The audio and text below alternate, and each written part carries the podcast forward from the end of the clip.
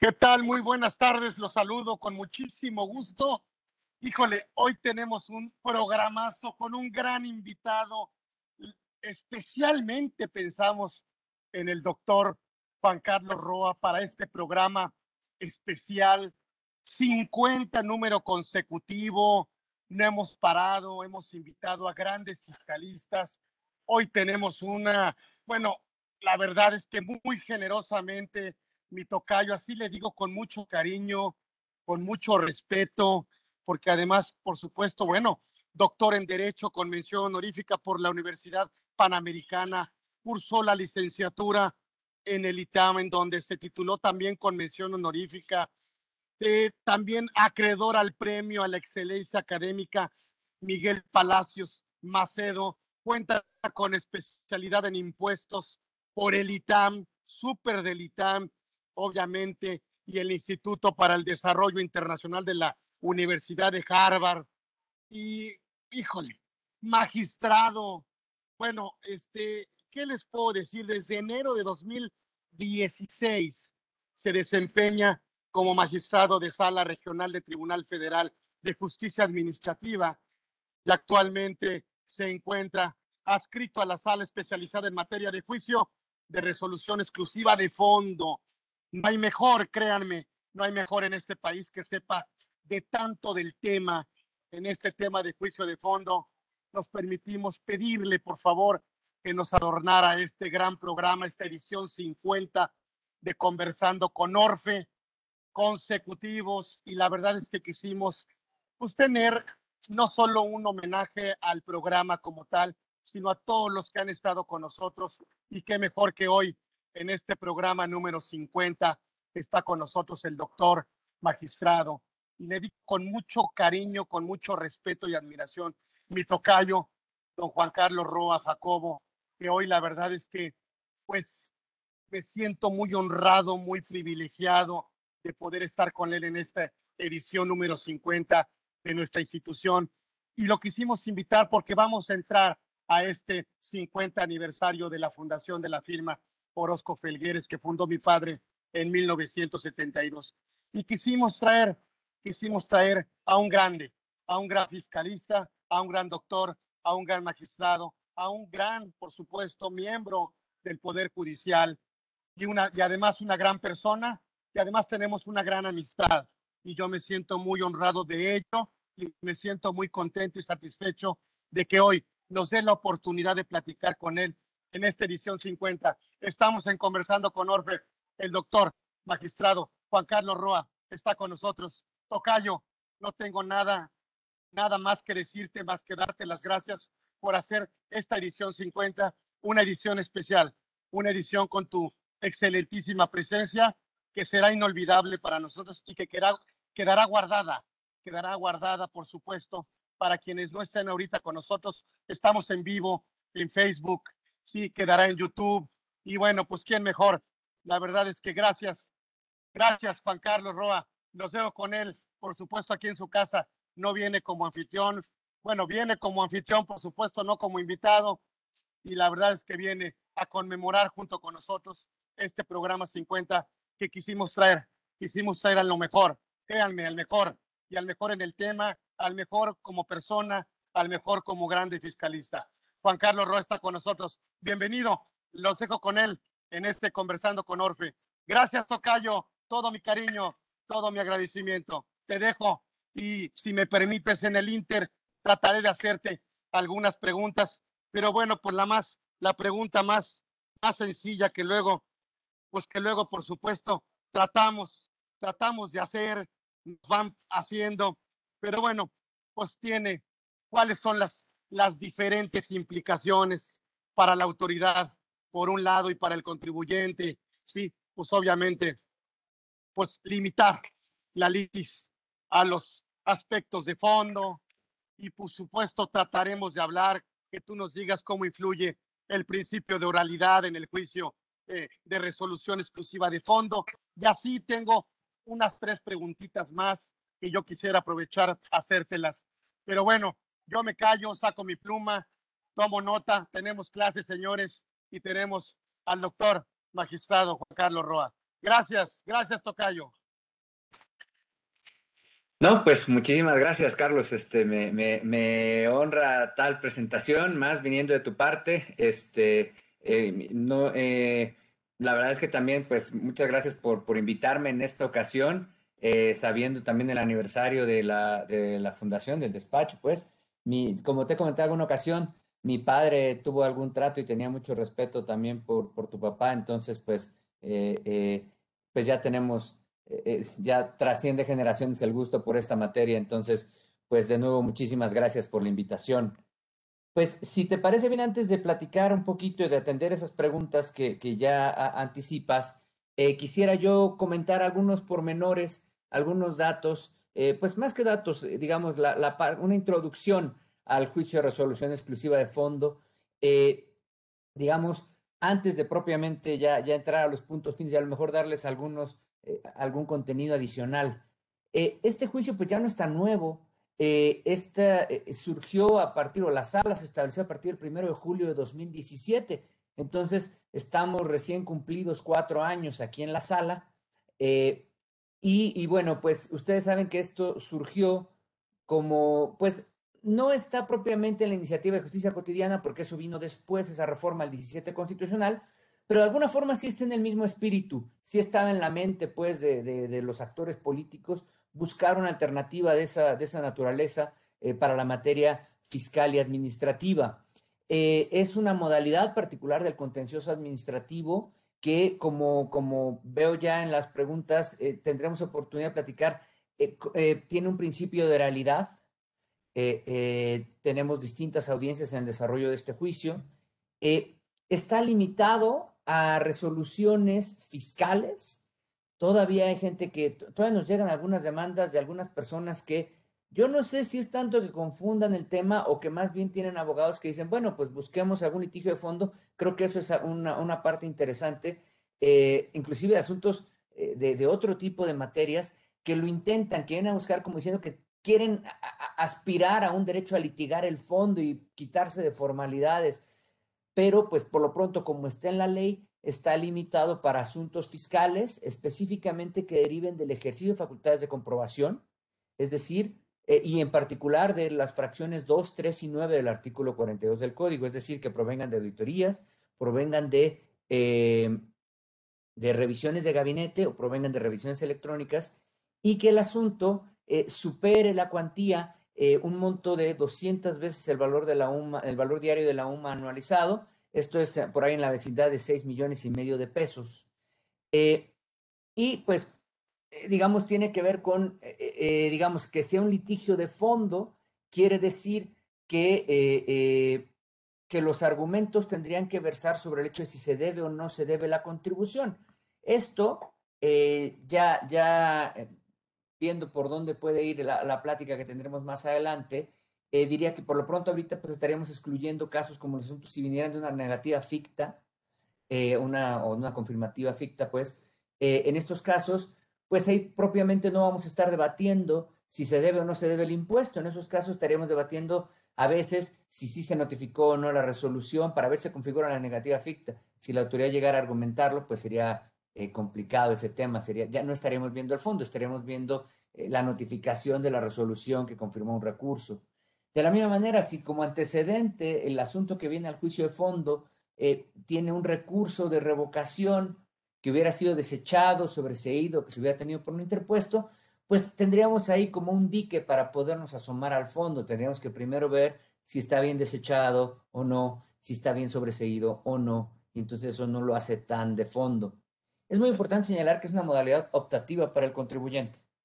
Eh, y esto, pues, eh, eh, me parece que esto, teniendo ahí algunos temas sobre los cuales podemos platicar más adelante, digamos, hay mucha gente que, es medio recelosa al tema de venir a la sala, de perder la posibilidad de plantear ciertos argumentos, sobre lo cual elaboraremos más adelante yo creo que esta parte de la optatividad, eh, de alguna forma, eh, nos hace obviar las dudas que podríamos tener. No soy juez constitucional, pero digamos, el planteamiento que pudiera haber en términos de la constitucionalidad del juicio de fondo por poder venir aquí, pero renunciar a plantear ciertos argumentos. Entonces decía yo, pues es importante tomar en cuenta que estamos hablando de una modalidad que escoge el contribuyente venir aquí.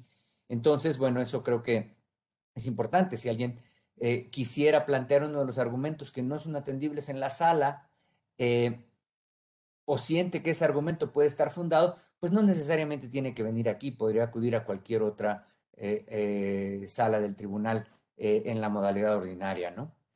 tiene este juicio una peculiaridad, pues ahora ustedes saben que el juicio que ahorita está expandiéndose el uso del juicio en línea en el tribunal. Ustedes saben que hasta hace poco más de un año el juicio en línea estaba limitado a tramitación en dos salas, en la especializada en materia de, juicio en línea y a la de propiedad intelectual. En esas dos salas eran las, únicas en las que se podía tramitar en línea. Eh, ahora, la versión 2 del, juicio en línea permite tramitarlo en cualquier sala, en cualquier sala excepto en esta, porque en esta sala eh, el tema es que está pensando el legislador en la versión 1 del juicio en línea, pero en la Ley Federal de Procedimiento Contencioso Administrativo nos dice que no se puede tramitar en línea el juicio de resolución exclusiva de fondo. Entonces, pues ahora que está en la versión 2, tiene esa limitante, esa problemática. Probablemente amerite una reforma a la Ley Federal de Procedimiento Contencioso Administrativo para permitir que se tramite por, eh, como, como juicio eh, en línea eh, simultáneamente, pues. Eh,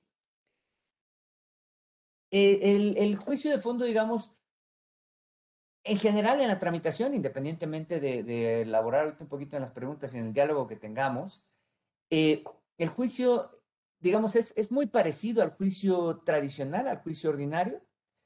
Las diferencias son, eh, digamos, son, son pocas, pero son muy importantes.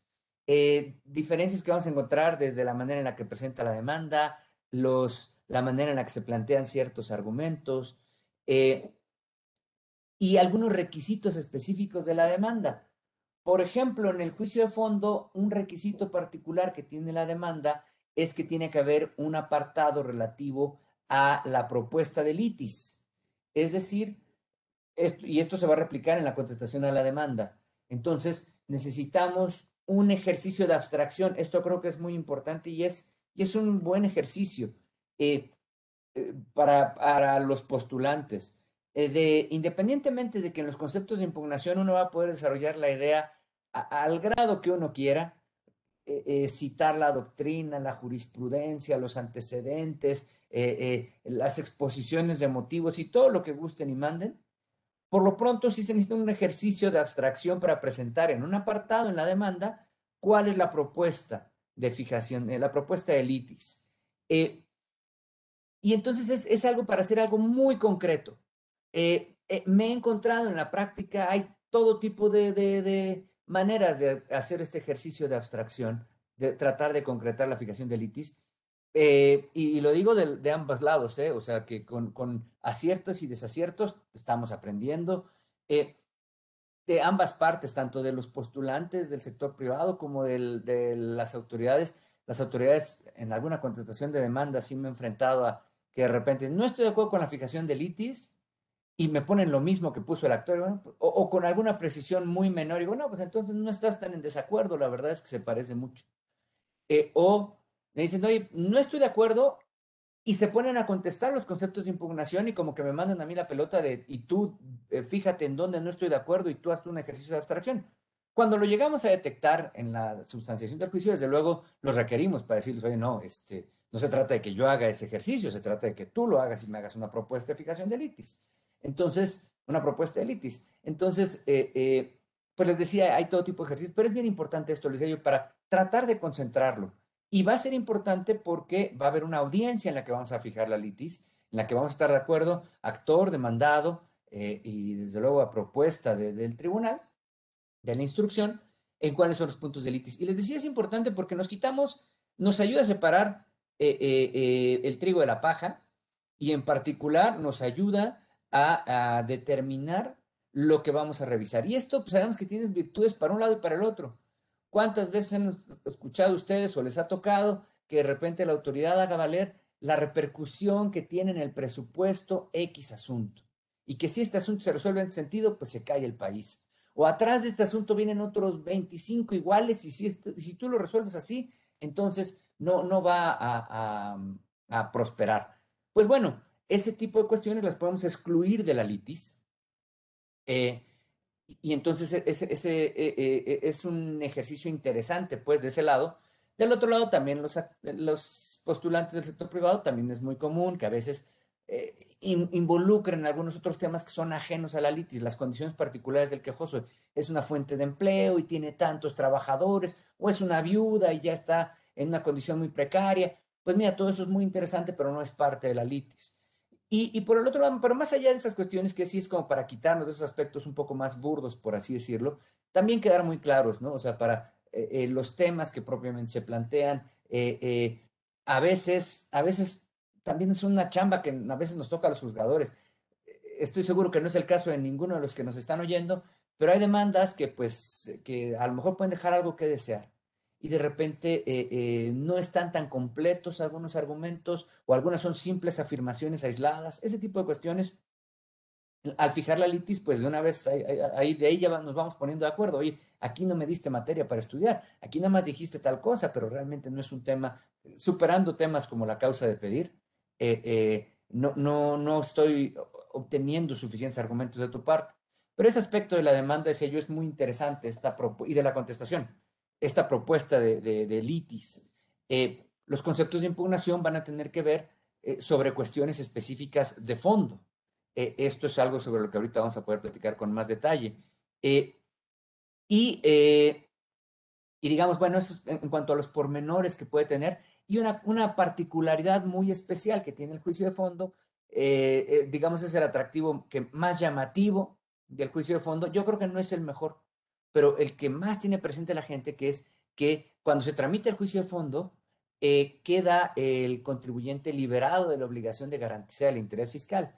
Y para el tipo de créditos fiscales que sabemos que actualmente se están determinando, cuando estamos hablando de cientos o miles de millones de pesos, pues es un tema, este, eh, ciertamente es un atractivo, ¿no? Poder llevar el juicio sin necesidad de garantizar.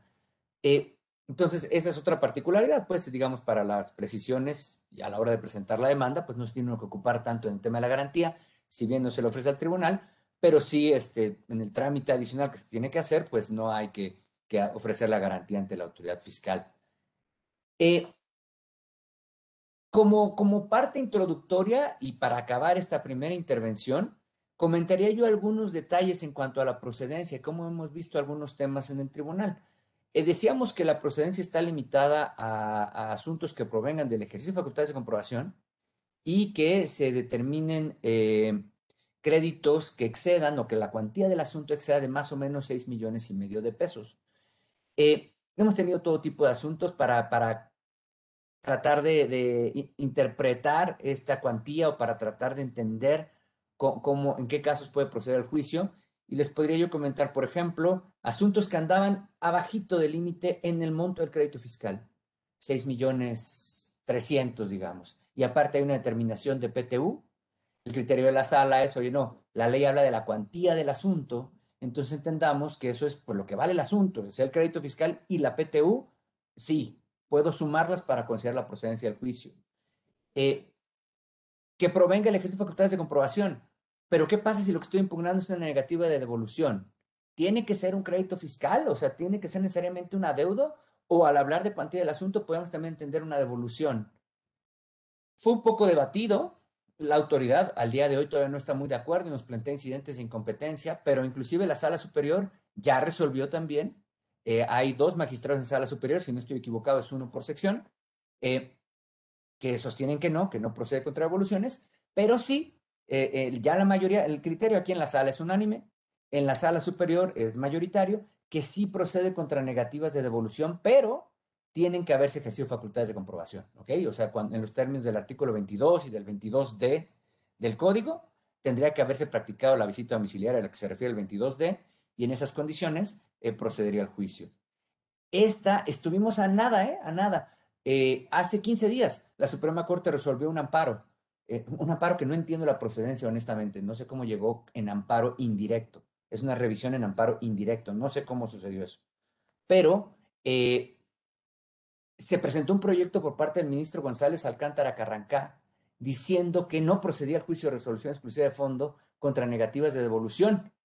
Eh, el asunto fue desechado y se aprobó, si no fue la semana pasada, fue hace 15 días, con una mayoría de tres votos en la primera sala, para regresarlo al colegiado para que estudie los conceptos como fueron planteados en el entendido de que sí procede el juicio de resolución exclusiva de fondo contra negativas de devolución. Entonces, este, eh, pues creo que ya hubo un segundito ahí en el que estuvimos cerca de, de, de, perder eso, pero, pero ya ahorita, pues pacíficamente decía, en la sala es unánime, en la sala superior es mayoritario, la primera sala ya lo vio, y es difícil que vuelva a verlo porque pues los estamos admitiendo. Y, si hay un criterio mayoritario en la sala superior, eh, tampoco va a prosperar el incidente de inconformidad de la autoridad. Entonces, eh, sería difícil que escalara hasta allá otra vez. Eh, pero bueno, todo puede suceder. Por lo pronto, las instancias jurisdiccionales nos han dicho que sí procede contra devoluciones. Y para terminar esta parte, todavía hablando de la procedencia del juicio, les diría yo, hay casos en los que el asunto no tiene un crédito fiscal como tal, que, que se ha determinado, por ejemplo, una negativa eh, un acreditamiento de IVA, o qué pasa si el contribuyente tiene pérdidas pendientes de amortizar y entonces el crédito fiscal no llega a ser de ese tamaño. Pero hay un rechazo de deducciones o un rechazo de acreditamiento que pueda darnos una cuantía equivalente. En esos casos, el criterio en la sala también es que, eh, que no tiene que ser propiamente un crédito fiscal. En el IVA es mucho más sencillo. En el IVA, un rechazo de un acreditamiento de 6 millones y medio de pesos, pues eso vale es tal cual 6 millones y medio de pesos, ¿no? Eh, tuvimos un par de casos en los que lo que venía aquí como crédito era una multa de 300 mil pesos, eh, pero esa no es la cuantía del asunto. La cuantía del asunto es el rechazo del acreditamiento. En el rechazo de deducciones no es tan sencillo. Habrá que hacer algún juicio, porque entonces ahí tendríamos, eh, todavía la deducción va a pasar por la tasa, entonces tendríamos que estar pensando que el rechazo de deducciones o en la amortización de una pérdida estaría como por ahí del triple, entonces sería como los 6 millones y medio por el 30% de la tasa, estaríamos hablando de alrededor de 20 millones de pesos en rechazo en deducciones. Pero eh, no, no, hemos tenido oportunidad de plasmarlo en un criterio de la sala. Eh, era un asunto de mi ponencia. Eh, admitimos la demanda. No iba yo a echarme todo este rollo en un acuerdo de admisión. Pensé, bueno, seguramente el SAT lo va a impugnar y ahí va a ser la ocasión en la que la sala proponga ese criterio y lo pueda, lo pueda conocer la gente pero el SAT no impugnó. Admitió, pues digo, no sé si se le fue o si consideró que coincidió con mi criterio de que así se debía cuantificar la procedencia del juicio. El hecho entonces es que, eh, se, eh, que se admitió la demanda en esos términos. Eh, y, así se administraría ese criterio, pero ya veremos cómo, cómo llega a manejarse, ¿no? Y pues, Carlos, esta es la primera parte que tenía yo para comentar con ustedes, independientemente de, ahorita en el peloteo que tengamos con preguntas y respuestas, podamos elaborar sobre algunos aspectos del juicio, ¿no? Háblame del principio de oralidad. Pues mira, tenemos en el juicio de fondo, por cierto, eh, tenemos planta en el tribunal, pero estoy viendo que se me fue la luz. Entonces, espero que no vayamos a tener ningún tema de... No, ya volvió. Entonces creo que ya no va a haber ningún tema. Bueno, verán, eh, en el juicio de resolución exclusiva de fondo, eh, como decía yo, hay un principio de oralidad. Esto quiere decir que tenemos, que nos distingue en el trámite con la, eh, digamos, en la vía ordinaria, en la modalidad ordinaria del juicio de fondo, estamos hablando de tres, em, tres audiencias que se llevan a cabo. Una es la audiencia de fijación de litis, otra es la audiencia especial de peritos y una más es eh, las audiencias privadas. Eh, digamos, esas audiencias privadas no es muy diferente a las otras salas, el intercambio que uno pueda tener con, con un magistrado.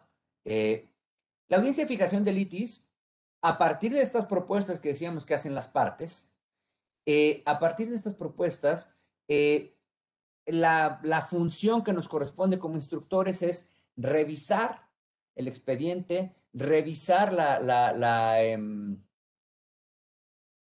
eh, eh, eh, las propuestas de ambas partes hacer, y hacer una propuesta a las partes como de la litis como la aprecia el, el instructor tendrán una oportunidad las partes de intervenir para decir si están de acuerdo o no con la manera en la que está fijada la litis, si no están de acuerdo, hacer una propuesta y quedará fijada.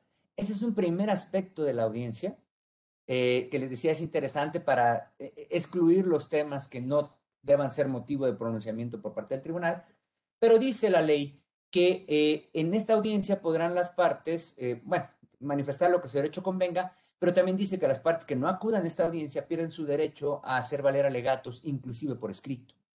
Entonces, en este caso, lo que, lo, como lo hemos interpretado, es que también es una audiencia de alegatos. Entonces, las partes pueden, eh, eh, tienen intervenciones y es muy interesante. Yo creo que esto le hace bien al juicio y le hace bien a, las partes, al foro, esto de litigar con tu contraparte al lado, no estamos tan acostumbrados a hacerlo.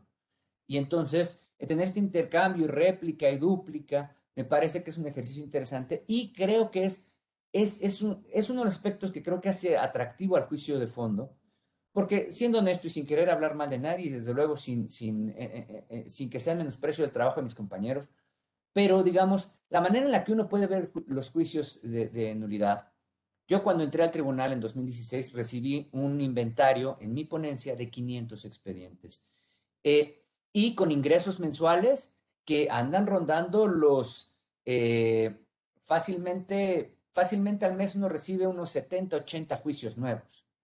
Entonces, para que no te gane el rezago, pues tienes que sacar 70, 80 eh, sentencias al mes.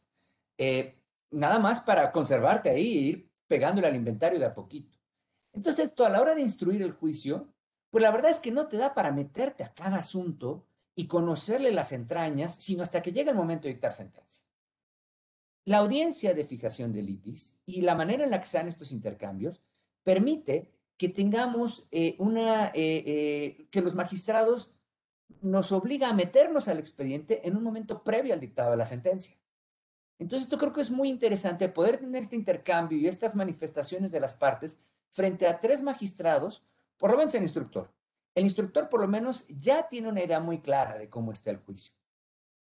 Y ya tiene, ya conoce los planteamientos de las partes. A lo mejor es mi caso. Yo ya llego a la audiencificación de litis con una idea inicial, derrotable, de, lo que, eh, digamos, de quién tiene la razón, de por dónde va la respuesta del caso. Entonces, poder tener este intercambio con el magistrado, insisto, no lo decía yo en demérito a mis compañeros, simplemente porque no existe esta audiencia en los otros juicios, ¿no? en, los, en la modalidad ordinaria. Entonces, aquí esta posibilidad de intercambio de ideas frente al magistrado eh, eh, y ya que el magistrado se pare de la audiencia para hablar con el secretario y poderle decir, oye, siento que este asunto se debería resolver así, en este sentido, insisto, derrotable, a lo mejor en el desarrollo de la idea uno se da cuenta, no, fíjate que no había visto que por ahí hay una prueba en la caja 40 de, las pruebas que, que, este, que por ahí me derrota completamente la idea que yo traía. Ok, perfecto, lo correcto será lo contrario. Pero si no, ya traigo una idea, entonces esto de litigar entre las partes, creo que le hace bien al foro, concretar, plantear los temas eh, eh, eh, y poder tener este intercambio de ideas, a veces es, es, muy rico, es muy interesante ver estas dos visiones de, ambas partes, dos planteamientos diferentes y como a veces, desde luego, tiene que ser un debate ordenado, ¿no? Este, pero, pero recuerdo algún asunto en particular que tenía que ver con refipres que tuvimos, pues ya hace un par de años, que verdaderamente era, era muy, muy interesante, digo, como, como casi como desde, como en algún evento deportivo de ver los golpes, digamos, por así llamarlos, este, eh, en debate y en argumentos que se daban las partes y cómo se iban contestando entre ellas. Era, no digo que esa sea la única ocasión en la que sucedió, pero ese lo recuerdo como el ejercicio más acabado, más fino de este debate, de dos visiones completamente diferentes de un solo tema. Entonces, esta parte de oralidad creo que nos hace bien y le hace bien al juicio y creo que es atractivo para las partes. Uno, en la audiencia especial de peritos, la, manera en la que se desarrollan los, peritajes aquí en la, en la sala de fondo no es la convencional llegan las, las, eh, eh, las demandas ya con el dictamen pericial, que se ofrece como, digamos, el, ya el dictamen como documento, pues. Eh, y después antes de, poder llamar a un perito tercero, al perito tercero no se le llama si previamente no se desahoga una audiencia especial de peritos. Y esta audiencia de peritos, eh, digamos que es lo más parecido que vamos a tener, aburrido como puede ser para asuntos fiscales, digamos, no es como eh, el juicio, el otro día estaba viendo la serie esta que está en Netflix del juicio de O.J. Simpson, no va a ser tan, tan interesante como un debate así en aspectos penales, pues, porque al final de cuentas son nuestros periciales, son contables y demás, pero aún así son ejercicios eh, eh, padres, la verdad. de poder entonces interpelar a los peritos y decirle, a ver, que usted dijo esto, ayúdeme a entender esta idea, cómo hacemos compatible esto de ambos lados, ¿no? recuerdo hace poquito en alguno, con, la autoridad, eh, eh, preguntarle algún aspecto contable y él contestarnos con la ley y decir, oiga, ¿sabe qué? Le estoy preguntando sobre su materia, eh, ya yo después veré cómo aterrizo esto en la ley. O maneras diferentes de ver las cosas, ¿no? De repente, en una, audiencia la semana pasada también, oiga, estas facturas este, amparan tal concepto, esa era la pregunta en la pericial. Y el perito de la autoridad no. Y oiga, pero, más bien, decía, sí, pero en realidad son operaciones simuladas porque esto y lo otro, no, no, no, no pero no le pregunté eso, o sea, el, concepto que amparan las facturas es este. Eh, sí, pero en realidad yo por, por, eso, lo que sea, pero estamos, lo que queremos ver ya después será otra materia de, otro, de otra pregunta, ver los efectos que le deberíamos dar o no jurídicamente, pero de entrada pensemos si usted tiene acreditada en la contabilidad que se percibieron ciertos conceptos todavía repele un poquito. Bueno, sí, aritméticamente sí, ok, entonces está, bien. Entonces, eh, eh, les decía, son ejercicios interesantes, pues, de, para obtener más elementos. Platicaba con uno de mis secretarios ayer o antier, al preparar eh, el cuestionario para, para una de estas periciales, que a veces aspectos que digo, es que aquí es donde tenemos que resolver nuestros temas, donde tenemos que, las dudas que nosotros mismos podamos tener, porque definitivamente uno podrá asumir que le sabe a ciertos temas y demás, pero cuando entran aspectos contables muy específicos, pues no, definitivamente no, no es, no, no voy a presumir que, que, esa es mi mayor área de experiencia, eh, ni es la que me correspondería, aunque por hobby mío yo me dedicara a eso, pues no es la función que tengo como magistrado, ¿no? Entonces, este, eh, eh, le decía yo a mi secretario para que tratáramos de, ajustar esas preguntas para tratar de, sacarle el mayor jugo posible a tener esta posibilidad de intercambiar ideas con los peritos. Y en las mismas audiencias después tienen oportunidad las partes de formularle repreguntas a los peritos. Entonces, el abogado del actor preguntándole al perito de la autoridad y viceversa, eh, pues también se da, de repente hay que saber conducir esas audiencias, porque de repente ya es ping-pong y ya nada más están entre ellos dos eh, y, sabes que lo ves, o sea, si fuera juicio gringo, ves que lo que está queriendo el abogado es sacarle casi una confesión al perito, que, se, que la riegue, que, que se resbale y diga eh, algo que le convenga, ¿no?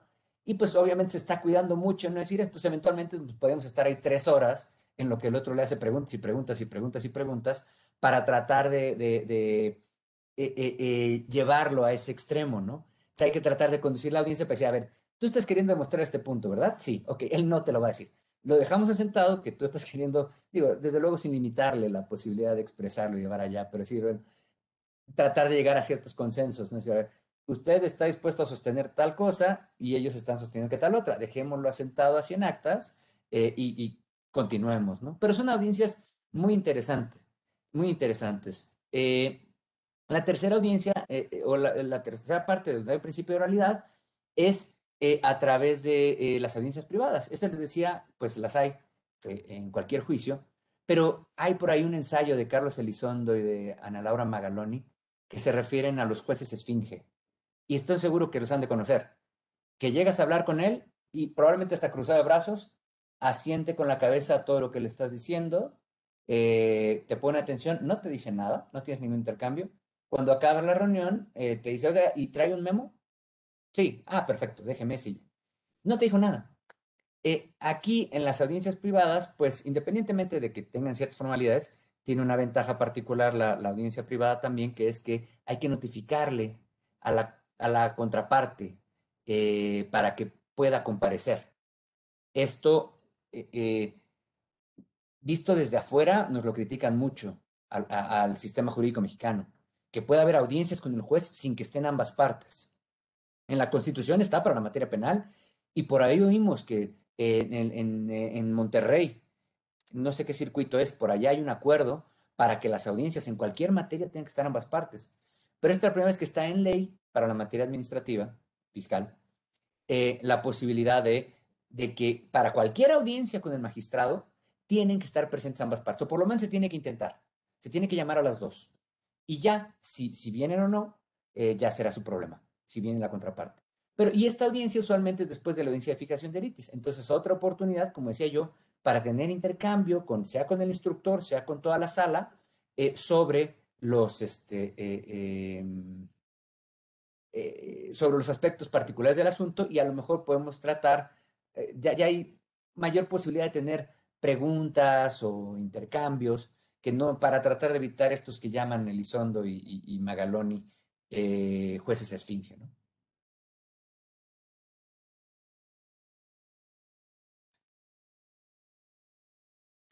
Bueno, podríamos hablar a lo mejor también de algunas desventajas. Me parece que una de las desventajas a lo mejor es el monto, ¿no? Sí. Es el monto que, que es, es, yo creo que es, es eh, me parece que pudiéramos pensar en que se quedaría fuera de, esta, de este medio alternativo a las pequeñas empresas, medianas empresas, Tocayo. Pues mira, es un criterio, eh, a, eso le tiró el legislador, pero pues es medio miope, porque puede ser una empresa grande con un crédito pequeño o una empresa pequeña con un crédito grande, las que queden excluidas. Pero yo creo que sí, yo creo que e, ese es un área de oportunidad y yo creo que estaría bien. Desde luego, yo soy usuario de la ley en ese sentido y, eh, eh, y pues limitamos la procedencia a lo que nos diga la ley.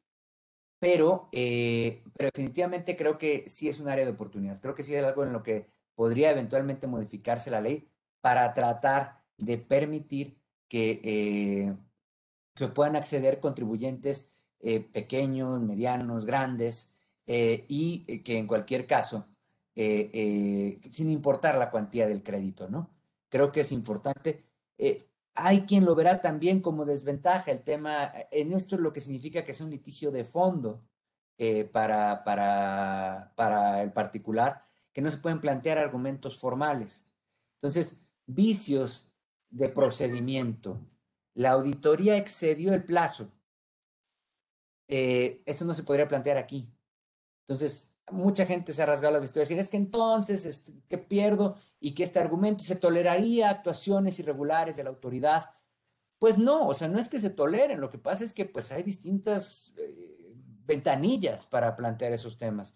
Si tienes fundado ese argumento, pues no, digo, no es mi lugar dar consejos, pero pues no, ¿qué haces en el juicio de fondo? Si lo tienes fundado y está acreditado que excedió el plazo de la visita, pues tramite el juicio en la vía ordinaria en, esa modalidad y, vas a tener éxito, si así lo demuestras, ¿no?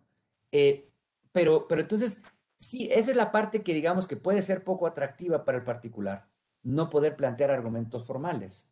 Eh, en contrapartida está la posibilidad de que, eh, digamos, para el particular también significa que sea de fondo, que es una atribución que tenemos en la sala, poder declarar la nulidad si el incumplimiento eh, o el cumplimiento tardío o incompleto de requisitos formales eh, fue determinante en, eh, al momento de calificar la situación del contribuyente en materia fiscal. O sea, si incumplió un requisito formal y por eso se le está privando de un derecho sustantivo, un derecho a deducir, un derecho a acreditar, si le están diciendo que, que tiene reportados dos veces un ingreso y a lo mejor no está eh, eh, eh, completamente acreditado o, en la contabilidad hay un registro equivocado.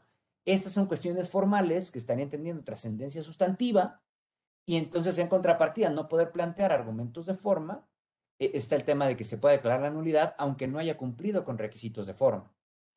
Pero bueno, estábamos hablando de desventajas, es una desventaja, supongo, poder plantear, es, no poder plantear esos argumentos, pero no, es una desventaja para el que quiera renunciar a esos argumentos, porque recuerden que es una modalidad optativa para el particular. Dentro del contexto de fiscalización que estamos viviendo, mi querido doctor, mi querido Tocayo, sobre todo en tema de que la autoridad no quiere, no sé, terminar completo a tiempo, bien, este tema de materialidad que tanto sufrimos, este tema de restricción de, sellos, este tema de, en fin, la autoridad de alguna otra manera te tiene muy controlado con el tema de los CFDIs en cualquiera de sus modalidades. Sería una, este juicio de fondo, eh, eh, por supuesto, sería, pudiéramos apreciarlo como bueno dentro de este contexto de fiscalización eh, por parte de la autoridad hacendaria? Sí, yo creo que el juicio de fondo, miren, creo, antes, sin hacer ningún juicio, no me voy a meter en Honduras políticas, ¿ok?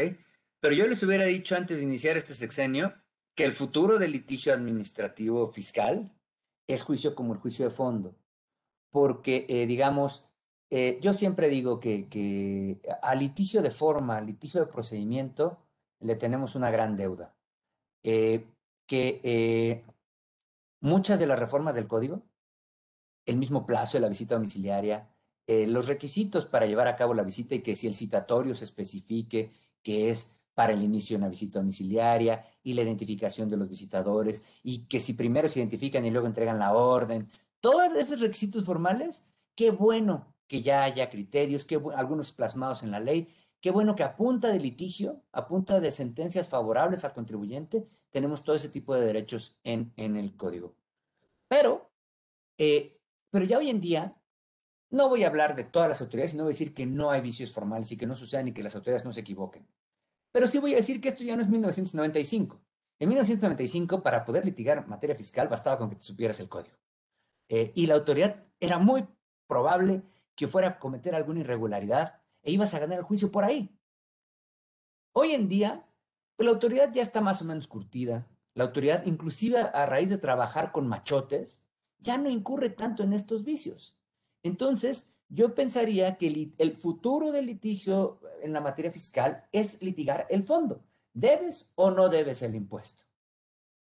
Eh, pero bueno, pues les decía yo esto, hubiera pensado en este desarrollo antes de este sexenio, porque también he visto un poco, y a mí me llega un poco a toro pasado, ustedes lo han visto más que yo, los que están en las trincheras cotidianamente, que a lo mejor eh, al quedar reducidas un poco las capacidades de la autoridad, oímos de una serie de despidos, y oímos de mucha gente que decidió, prefirió irse al sector privado. Entonces, a lo mejor la capacidad de la autoridad fiscal, a lo mejor quedó un poco disminuida y a lo mejor ahí hay un, hay un materia para poder impugnar otra vez vicios formales, no lo sé, puede ser. Pero, pero sí, lo que sí vemos por el otro lado es un incremento en las atribuciones que tiene la autoridad para eh, eh, atender, ahora sí que sustancia sobre forma. Y tenemos una cláusula general anti-ilusión, y tenemos efectivamente el tema de la materialidad, y tenemos, eh, bueno, ahorita cuando se llega a utilizar o se llega a acusar simulaciones, y tenemos, eh, em, durmiendo el sueño de los justos en el Senado, a la cláusula PPT del instrumento multilateral, y bueno, en, menor medida la LOB, pero bueno, en fin, son toda una serie de, de, cuestiones que eventualmente eh, pueden acabar aquí. Y otra más, digo, esta no, no es una cuestión legal, pero ¿qué les parece el tema que la Corte nos puso otra vez, de, eh, nos hizo relevante desde hace año y medio de la fecha cierta? Eh, en estos temas, me parece que el litigio de fondo, que, que la argumentación sobre la realidad de los hechos, no digo que no se pueda plantear en cualquier sala, pero sí en esta sala me parece a mí que eh, eh, primero, pues ya es lo más cotidiano que tenemos, ¿no? Eh, que muchas veces, a lo mejor en otras salas, porque está acreditada en autos, no por otra cosa, pero a lo mejor no llegan a revisar el fondo, sino que a lo mejor se quedan viendo algún aspecto formal, algún aspecto competencial, y si ese agravio es fundado, pues ahí se quedó el asunto y no, no, no entraron. Pero para poder revisar el fondo de los aspectos, ya tenemos algún criterio que es más o menos nuestro estándar, por ejemplo, en materia de materialidad nosotros acudimos al criterio de la sustancia económica. Y entonces, eh, poder, eh, eh, digamos, acreditar circunstancias, más allá de, porque la autoridad justamente va a decir, oye, no le creo nada a tu comprobante, a tu estado de cuenta y a tu contrato. Ah, pues nosotros lo que decimos, bueno, entonces acredítame de alguna forma cómo cambió el mundo, este, qué, hay diferente en tu operación, eh, no con un criterio cerrado y no con una lista acabada de pruebas, pero sí para poder decir, oye, aquí eh, eh, hay ciertos elementos en la operación del contribuyente que tráemelos para que los valore yo. en el tema de fecha cierta, pues creo que aterrizándolo en la sala de fondo, si, el tema para la Corte es que no tiene certeza sobre cuándo se llevó a cabo el contrato, eh, y esto, eh, eh, digamos, con las repercusiones pues, que, esto puede tener de no poderle dar efectos a partir de cierto momento, nosotros ya estamos de alguna forma acostumbrados a eso. O sea, en nuestros asuntos fiscales, el debate parte de la premisa que la autoridad diga es que no le creo al contrato. entonces, ya nosotros, no, no digo que, que, y por cierto, son relativamente pocos los asuntos que hasta ahorita tenemos donde el tema es fecha cierta, porque como la Corte apenas cambió el criterio en noviembre de 2019, pues creo que apenas está tomando vuelo la autoridad con ese tema, ¿no? Eran los asuntos en los que lo hacía valer la autoridad, eh, eh, sabiendo o pensando, porque antes del criterio de la Corte, pues estaba más o menos superado el tema de la fecha cierta, ¿no? Entonces yo creo que la, corte, la autoridad ya se había dado por vencida en ese tema y no tenemos tantos. Pero digamos, estamos acostumbrados a ver ese tipo de cuestiones. Cuando se tengan que juzgar razones de negocios en términos de la, del quinto A del código, de la cláusula general antiilusión, eh, cuando se tenga que valorar beneficios fiscales, eh, beneficios económicos razonablemente esperados, ese tipo de cuestiones, insisto, puede ser útil en cualquier sala, pero digamos que en cualquier sala se va a poder litigar el fondo también, pero digamos, pues somos una sala que se dedica solo a ver fondo, una sala que también este, e, el perfil de nosotros, todos mis compañeros son igualmente capaces de estar en esta sala. Eh, pero, digamos, de alguna forma nos, eh, eh, el transitorio decía que los, que los magistrados que tuviéramos mayor experiencia, y yo casi diría, yo, yo, porque de nuevo, por experiencia voy a decir que todos mis compañeros podrían estar en, esta sala, pero voy a decir que por lo menos no todos tenemos el mismo gusto, ¿no? A lo mejor algunos de mis compañeros tienen otro perfil, se han desarrollado más en otras áreas del derecho administrativo, que desde luego incluye al fiscal, pero a lo mejor hay unos que tienen más temas en responsabilidad patrimonial del Estado. Eh, y les decía, a lo mejor es un tema hasta de gustos. A lo mejor alguno de mis compañeros cuando recibe un fiscal lo ve con cara de, híjole, estos son de los que no me encantan, ¿no? En cambio, pues si a, si a, mí fueran de los que no me gustan, pues sí, sí le re, ¿no? Este, eh, eh, entonces, viene más ese tema y entonces como que, que caiga en la sala, a lo mejor cae en perfiles que tenemos más afinidad por esta materia, por lo menos afinidad. Eh, ya no hablemos, eh, no estoy hablando ni de experiencia ni de conocimiento, pero por lo menos más afinidad.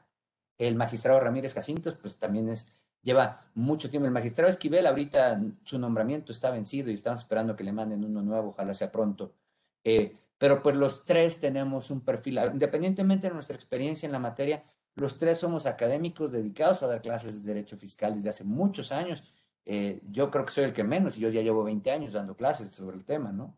Entonces, este, eh, son perfiles particulares y entonces, pues, ese tipo de asuntos, lo mismo para cuando llegue y cuando empiece a haber asuntos de la cláusula PPT, eh, de nuevo, es, es trascender de las cuestiones formales. Y ese es nuestro pan de todos los días en la sala. Entonces, creo que, decía yo, lo notaba yo como una tendencia ordinaria de, litigio fiscal, eh, más allá de si perseveran o si se incrementan vicios formales, creo yo que, que pues a final de cuentas de esto se debería tratar el litigio fiscal, ¿no? ¿Se debe o no se debe la contribución, ¿no? Oye, Tocayo, ¿lo llamarías el juicio del justo, del ordenado? no del, no del pecador, no del desordenado. o sea, este, no sé si no es una palabra correcta para este juicio de, de fondo, ¿verdad? Pero, pero bueno, yo luego le al contribuyente, te portaste bien, estás ordenado, tienes todo, pues sí, pero la autoridad eh, no le gusta, como que siente que se siente engañada o, o el comprobante no trae un requisito, el contrato no trae la fecha cierta, eh, no esto. bueno, pues a lo mejor si te llega a liquidar, a lo mejor puede ser mejor vía para defenderte, ¿no? No lo había pensado así, pero creo que, creo que tiene mérito lo que dices, este, que, que eh, sí hay algunos casos aquí, eh, eh, digamos, no, no traigo el dato actualizado, tal vez esa estadística la dejé de hacer hace tiempo, pero digamos, sí hay una tendencia mayor a nulidades aquí. No lo estoy diciendo como, como publicidad ni nada por el estilo, y creo que se puede explicar en lo que tú estás diciendo y en el factor que comentaba yo, de que eh, viene aquí el que quiere. Si vas a escoger eh, eh, esta sala, independientemente de los criterios y lo que sea, y vas a renunciar a tus argumentos de forma, yo pensaría, si yo fuera postulante, yo pensaría que, que, solamente vengo aquí si estoy seguro que gano, ¿no? entonces, efectivamente, esto coincide con contribuyentes que tengan todo en orden, que, a ver, híjole, nos ha tocado ver algunos casos de, de, de, a eh, de ver a la autoridad decir, por ejemplo, es que no está acreditado porque me trajo la prueba A, que fíjate, e, está incompleta por esto, la prueba B, que no la voy a tomar en cuenta por esto, la prueba C, sobre la que tengo dudas por esto, la prueba D, y así se va por todas. Yo, mira, sí, de acuerdo, independientemente de este tema de, de poder obviar eh, eh, o de poder pasar por alto incumplimientos formales, pero después ya dices, oye, pero ya todas juntas, todas, todas con algún pero, pero ya todas juntas te pintan un cuadro diferente, ¿no?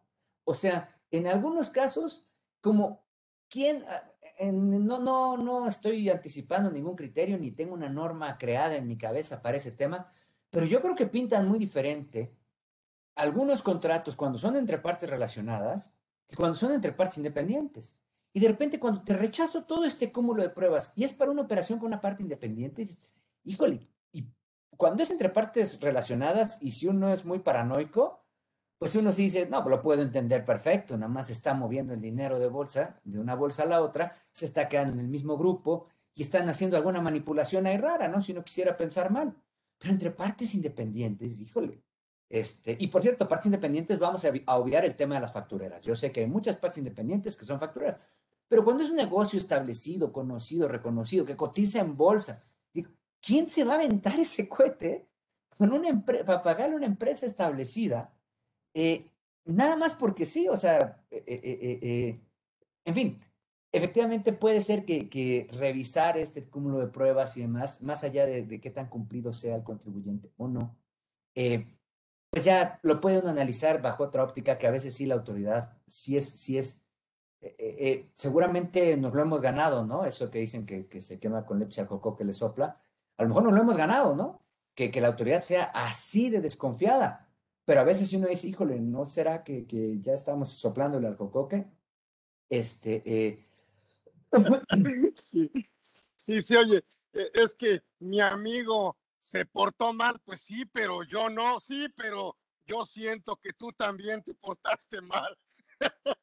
y entonces yo, yo siento que a lo mejor, bueno, pues cuando el contribuyente te comenta, oye, no es justo porque la operación es existente y, y hemos cumplido con todos los requisitos materiales de deducibilidad, en fin, yo creo que sería una alternativa para ese contribuyente eh, justo, por así decirlo, no, no pecador o no, no mal portado.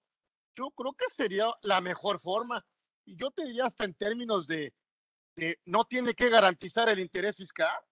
Así es, así es. Y, mira, y este tema de ser ordenado sobre todo. Mira, eso, eso es lo que yo en este tipo de pláticas siempre acabo comentando.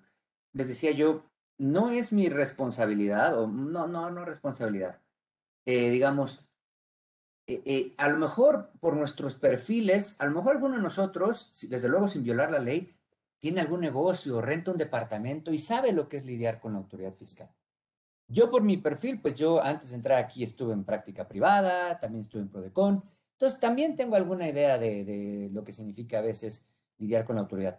Pero creo que lo más importante es que el contribuyente eh, también sepa traer a juicio una narrativa, y no estoy, diciendo un cuento, eh, una narrativa eh, que le permita al magistrado saber cómo funciona un negocio, este, eh, por qué una práctica que sobre la cual la autoridad desconfía, en realidad es una práctica habitual, ordinaria, que no debería dar para escandalizarnos. Y alguien que tenga en orden sus papeles y que pueda acreditar, insisto, cuando hablo de narrativa no estoy hablando de que me inventen cuentos, sino algo que razonablemente presente una historia que me permita a mí saber, pues les decía, yo, yo, yo no sé, o sea, yo podré conocer un poquito la práctica de la autoridad, pero si me traen un cliente que se dedica a las telecomunicaciones, no, yo qué voy a saber.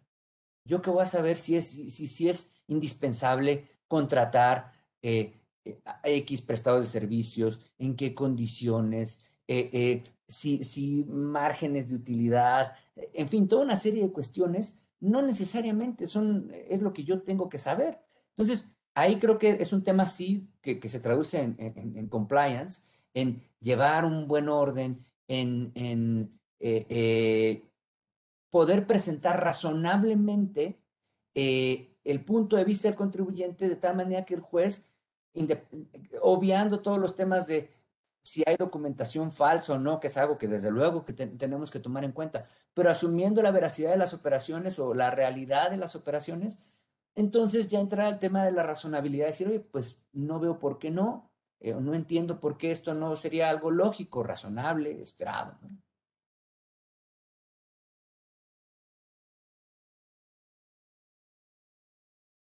Sí, Tocayo, yo creo que me parece que pudiera premiar al, al buen contribuyente, no al contribuyente, decir, al contribuyente que hace operaciones reales, que se porta bien, que trata, sí, de aprovechar lo que la ley le permite.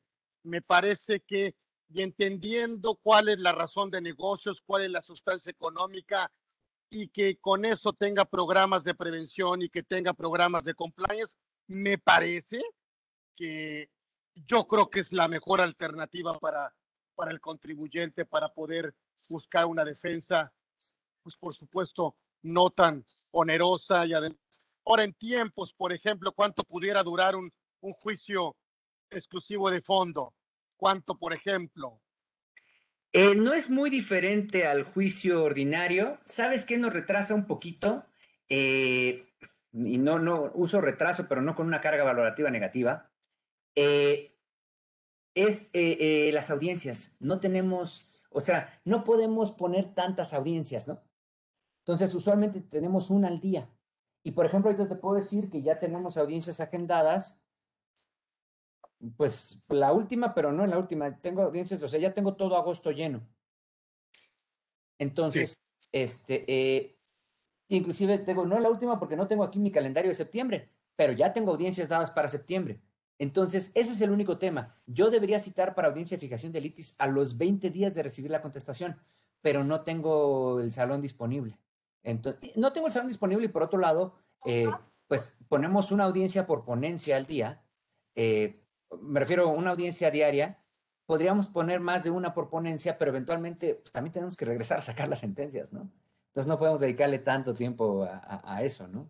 Pero si no, con esa salvedad, el juicio no, no, no es más largo que lo que sería un juicio ordinario, ¿no? O sea, puede estar hablando eh, ocho meses, mm, cuando mucho ya estar pensando en una sentencia, ¿no?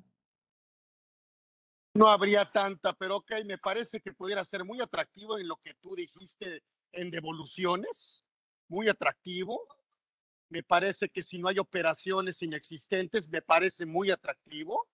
No hay garantía del interés fiscal y yo creo que obviamente eh, el litigio, el debate, yo creo que me parece atractivo, yo creo que sí me parece muy atractivo para el buen contribuyente.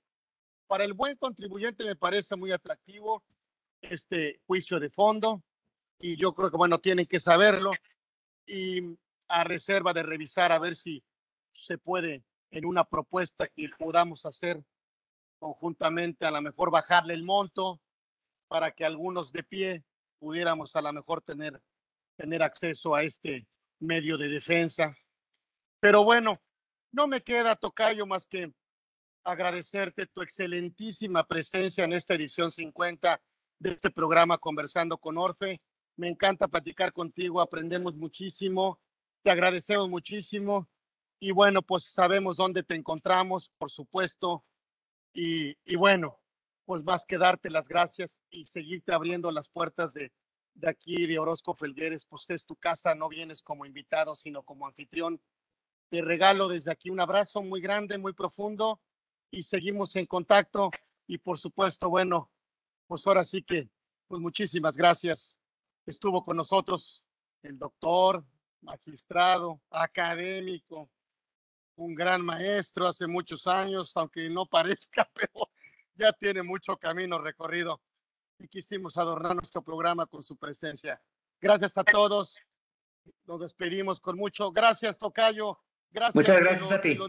Muchas gracias, todo mi cariño y a todos los que estuvieron con nosotros. Nos vemos próximo miércoles, como ustedes saben, en Conversando con Orfe, 13 horas. Tendremos otro invitado. Hoy tuvimos un gran programa. Ahí quedó grabado por el que no lo quiera, no pudo meterse, pero vale la pena, créanme, no, no siempre tenemos personalidades del ámbito fiscal con nosotros y con esta apertura, con este cariño, con este tema profesional y por supuesto con esta trayectoria. Muchísimas gracias. Me despido de ustedes. Gracias, Tocayo. Gracias a todos. Hasta gracias, luego. Gracias. Gracias a todos y gracias por la invitación. Chao.